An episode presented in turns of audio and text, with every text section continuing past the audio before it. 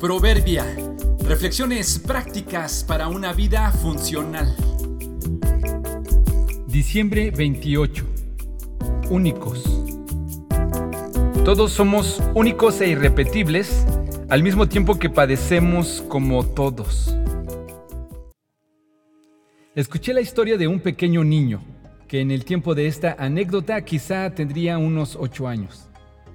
Tenía muchos amigos y varios familiares, pero no tenía hermanos. Así que con insistencia pedía a sus padres que le dieran un hermanito. Al parecer, ellos lo intentaban, pero por alguna causa no había embarazo. Este niño insistía e insistía, argumentando que se sentía solo. Un día, seguramente por aprenderlo en alguna clase en la escuela, llegó a casa con otro argumento para convencer a sus padres. Les dijo que quería un hermanito y que ellos deberían hacer algo, porque al no tener hermanos, eso significaba que él estaba en peligro de extinción, porque era el único en su especie. Después de un tiempo, y no por la insistencia del niño, su mamá quedó embarazada y hoy tiene unos hermosos gemelos de ocho meses. Nuestro amiguito ya no está en peligro de extinción. ¿Alguna vez te has sentido así?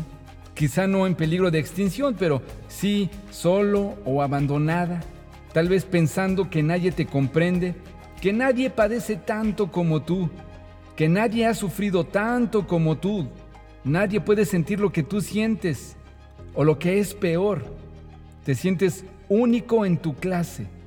Nadie es como tú, nadie sabe tanto como tú, nadie se parece a ti. ¿Qué hará el mundo cuando tú ya no estés? ¿Deberíamos agradecerte por existir? Claro que todos somos únicos, particulares e individuales, irrepetibles y especiales, pero argumentar como este amiguito que estamos en peligro de extinción y no hay nadie como nosotros no es saludable para nadie. Alguien con una actitud así, en realidad sí es un peligro para nuestra especie. Le hace daño a la sociedad, tanto los que se tiran al piso como los que vuelan por las nubes.